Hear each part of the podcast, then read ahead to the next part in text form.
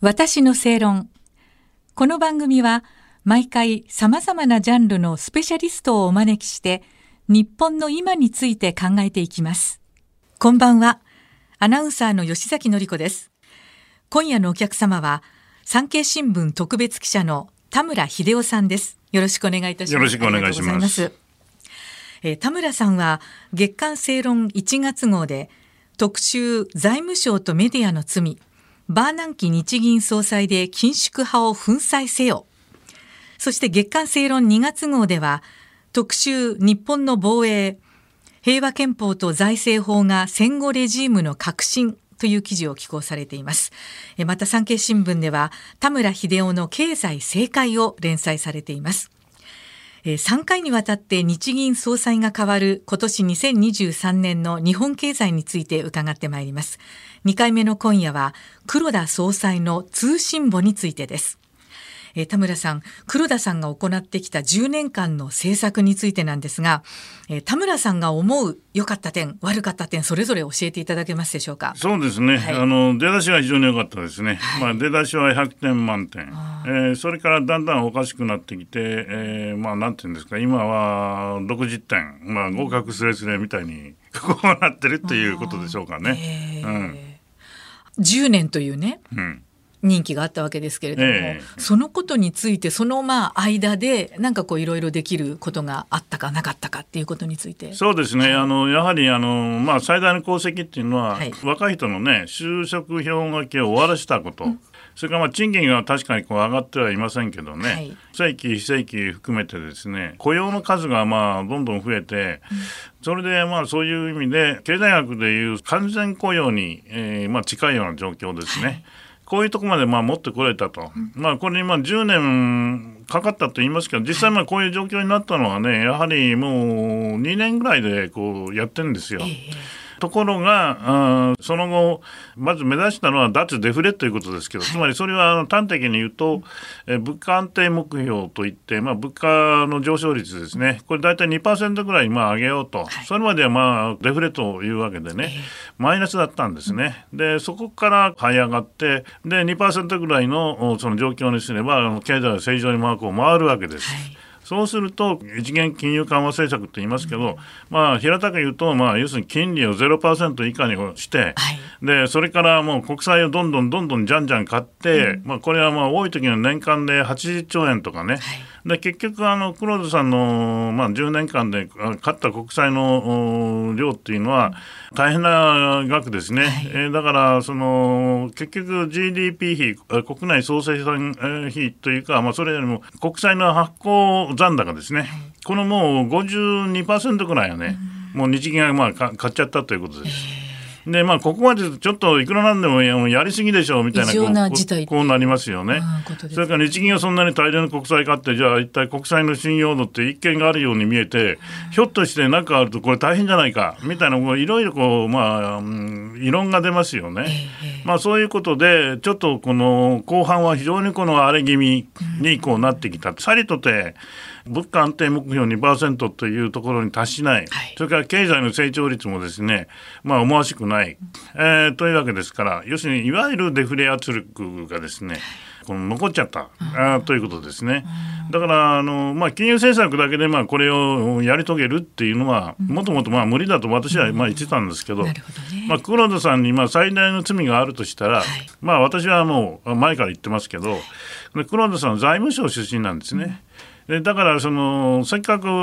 異次元緩和政策あるいはアベノミクスが、うん、えー、出だし好調でね成功しかけたというのにその時に安倍総理にね消費税の増税3%、はい、これはねヨーロッパでも例のない大幅な増税なんですよ。でデフレで要するにデフレ不況でようやく立ち上がろうという時まだ病人ですよ。でこの時にねその消費税の増税をやれと。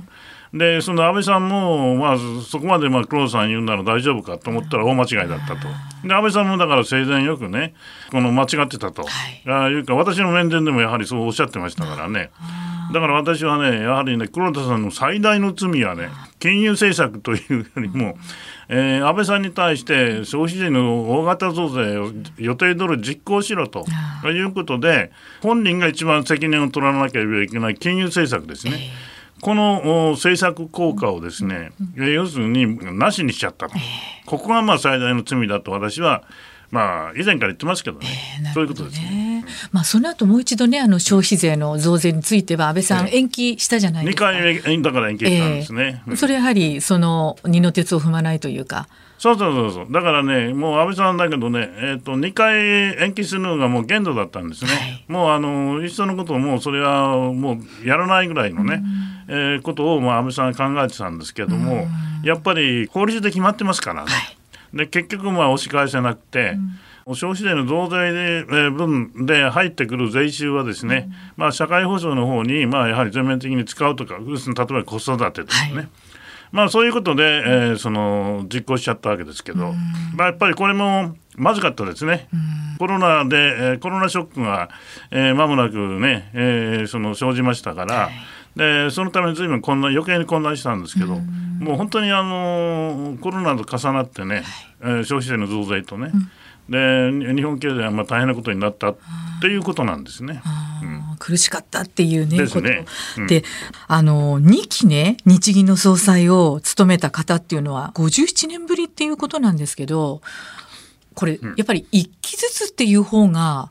いいっていうことなんですかね。まあ、あのやはりケースバイケースですね。うん、今回の場合、まあ、黒田さんのまあ異次元緩和って、はい、要するにこれを告げる人って、そうはこう、まあ、いなかったかもしれませんね。まあ、本当に他の国だったらもう禁じ手でね、すごくリスクを負うような政策なわけじゃないですか。それを自分でやろうとやはり、うん、これは黒田さんがまあ異次元のところ行って、はい、それで、まあ、他の中央銀行、例えばアメリカの FRB ですけれども、うんやったことのないあるいはタブー視されてるような政策まで突っ込んじゃったんですね。でそうなるとね、これね、変えられないんですよね。だって、あ混乱しちゃうでしょ。一度始めたからには。えええなるほどね。まあ、だから、なかなか難しい10年だったということだと思うんですけれども、上田さん、新しい日銀総裁候補のね、うん、今後のどのような政策取るというふうに田村さんは予想されていますか、まあ、とりあえずはね、だからまあ黒田さんの、はい、その異次元緩和政策のまあコアになる分ですね、はい、要するに0%以下のその金利、はい、えー、ですね、まあ、これをまあキープすること、うん、ちょっと専門用語でね、私もまあこんなこと使わなくてもいいのに、要するに長短金利操作とか言ってね、はい、えー、何のことって言うんだけど、まず日銀っていうのはね、まあ、普通は金融機関相手ですから、から非常に期間の短いあの、ね、金融市場ですね、これをコントロールすることが非常に容易なんです。はい。ところがあの国債のように長期金利と言われるものはねこれはもうマーケットで相場決まりますから、はい、えー、ところがその黒田さんはその長期金利をねやっぱりこう操作しようとしたんですね。でこれがもうちょっと限界に来てでまあ昨年12月のように投機にもうどんどんやられてそのねえー、結局日銀が考えてた長期金利のその金利ですね。これがもう全然、えー、うまくいかなくなった、えー、ということがまあありましたね。ですのでそれ、まあ、今おっしゃったのイールドカーブコントロールっていうのあのね政策だったということだと思うんですけね、だからその上田さんはね、ええだからまあこれもまあ当面は続けるようなことをおっしゃってますが、えうん、まあやはりだけど出口を考えなければいけないということは認めてて、はい、でその出口はじゃあなんだっていうと一応その、まあ、消費者物価上昇率がね今コストプッシュですから4%超えてますよね。えー、あでもちょっと3%台になってきた、う。ん、ちょっと下がってますよね。下がってきましたね。で上田さんはだからあの、まあ、このあと半年ぐらい経てばね、えー、まあおそらく1%ぐらいまで下がるだろうと言ってます。落ち着いてくる、うん、でこの時にだからこの長短金利操作っていうのをね、はい、まあこれを修正するチャンスが出てくると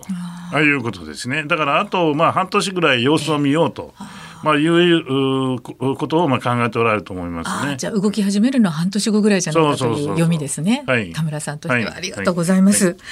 えー、産経新聞特別記者の田村秀夫さんにお話をお伺いいたしました。次回もどうぞよろしくお願いいたします。ありがとうございます。私の正論。お相手はアナウンサーの吉崎紀子でした。